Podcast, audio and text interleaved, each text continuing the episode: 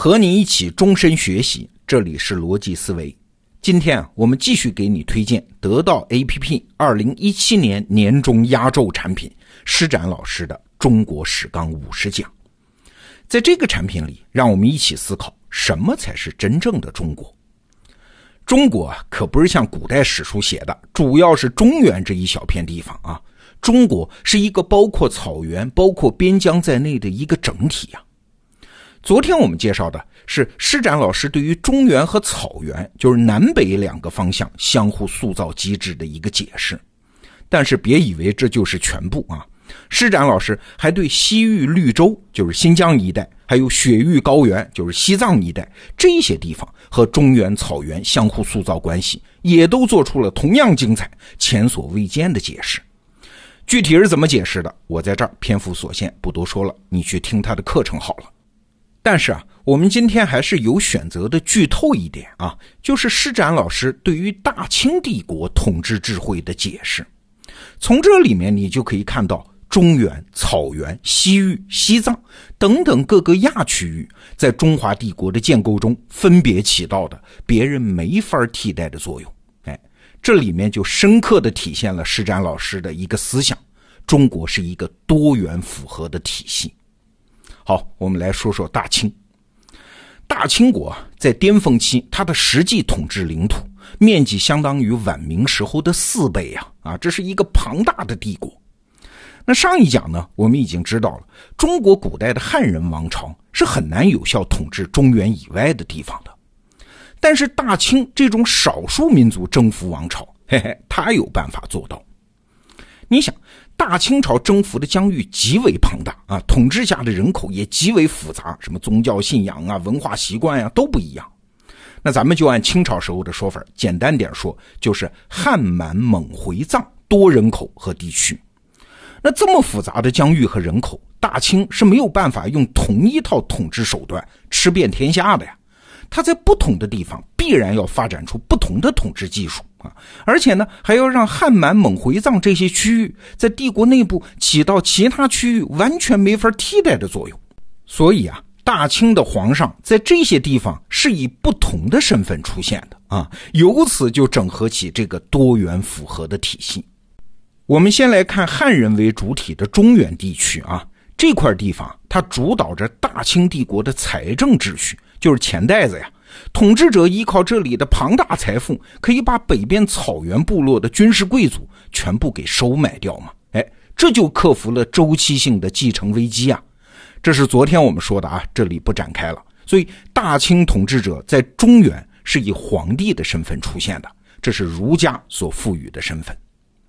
我们再往北边看，满蒙地区的那些草原游牧者，他们起到什么作用呢？哎。他们主导着整个帝国的军事秩序啊，因为在那个时代，草原骑兵就是最强大的军队啊。统治者在这里是以大可汗的身份出现，所以啊，只要有满蒙骑兵，就能够反过来控制南部的中原；再反过来，只要有中原的财富，就能够统御满蒙的军事贵族啊。双方之间不用打仗，整个大清皇帝或者说大可汗就是这个中转器呀。那问题又来了。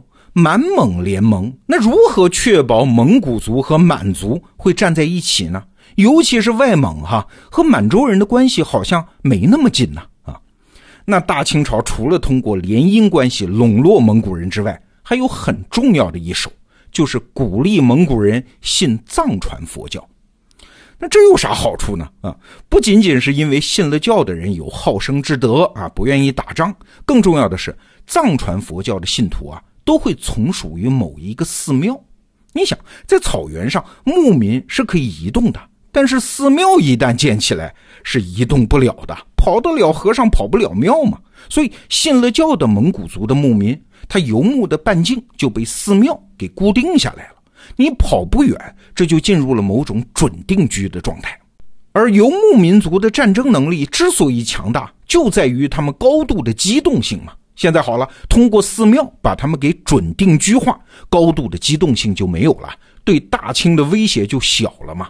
所以康熙皇帝说过一句话，说在蒙古啊，一座庙胜十万兵。哎，现在你理解什么意思了？那紧跟着问题又来了，皇上还得想办法对于西藏地区形成有效的统治啊，否则蒙古人信西藏的喇嘛教啊，就是藏传佛教，那他们要是因为宗教问题联起手来，对大清不就构成更大的麻烦吗？所以啊，大清统治者除了皇帝和大可汗这两个身份之外，他还建立了第三个身份啊，那就是文殊菩萨转世，在藏传佛教里面获得了一个特别高的地位。皇帝凭着这个身份，对藏传佛教就有了一种特殊的控制力啊。为啥传说顺治皇帝是到五台山出家，而不是到少林寺啊？啊，一个很重要的原因是，五台山在藏传佛教里面是文殊菩萨的道场，藏区啊，可以说是在特殊意义上提供了帝国的精神秩序。好，我们再来往西北看啊，西域地区，新疆。它是主导着整个帝国所需要的安全战略空间，因为外蒙与新疆，尤其是北疆，在军事地理上可以说是同一个空间啊。所以啊，清末重臣左宗棠向朝廷上书，说要收复新疆。那个时候他就说：“重新疆者，所以保蒙古；保蒙古者，所以卫京师啊。”也就是说，如果新疆没了，蒙古就悬了；如果蒙古没了，那北京可就悬了，大清也就完蛋了。所以你看，这是一个环环相扣的结构，你就能看到大清统治者高超的统治智慧啊。帝国内部各个部分彼此相互依赖，又相互塑造。汉满蒙回藏是各得其所，各个亚区域都有它不可替代的价值和功能。蒙回藏满，他的人数比较少，但是在帝国内部的权重并不低啊。我们汉族人人数多，但是权重并不高啊啊！所以这些地区通过大清皇帝的多元身份而获得统一，皇帝超越于所有这些部分之上，包括超越于满洲人之上，作为整个帝国的统一象征。那大清帝国统治技术的高超啊，还体现在一点。就是他善于寻找到各种中介性的因素，作为帝国治理的重要力量。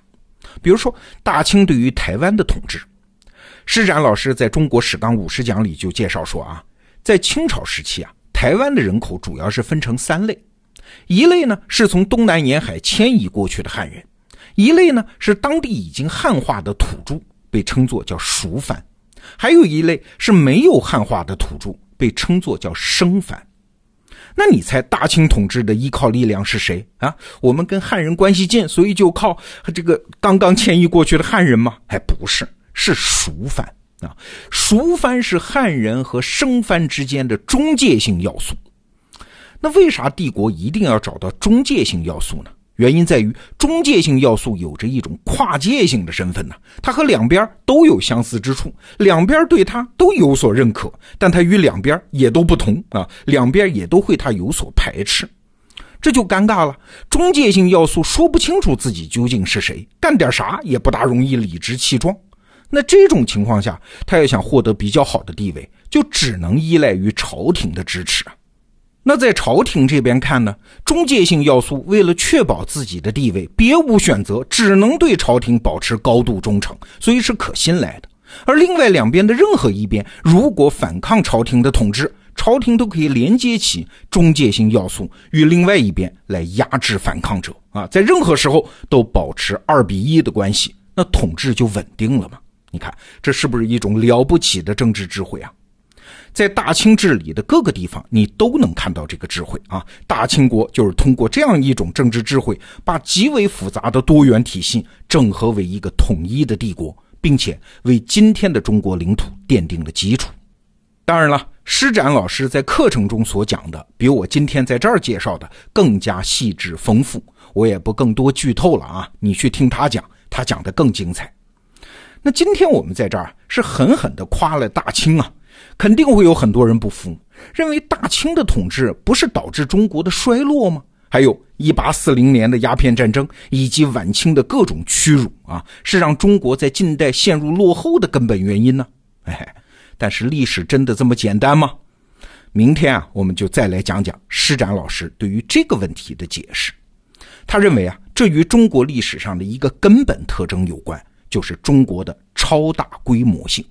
这是中国区别于其他国家的一个根本特征中国从古到今的很多历史独特性都可以通过这个根本特征获得解释。那施展老师是怎么解释的呢？咱们明天接着聊。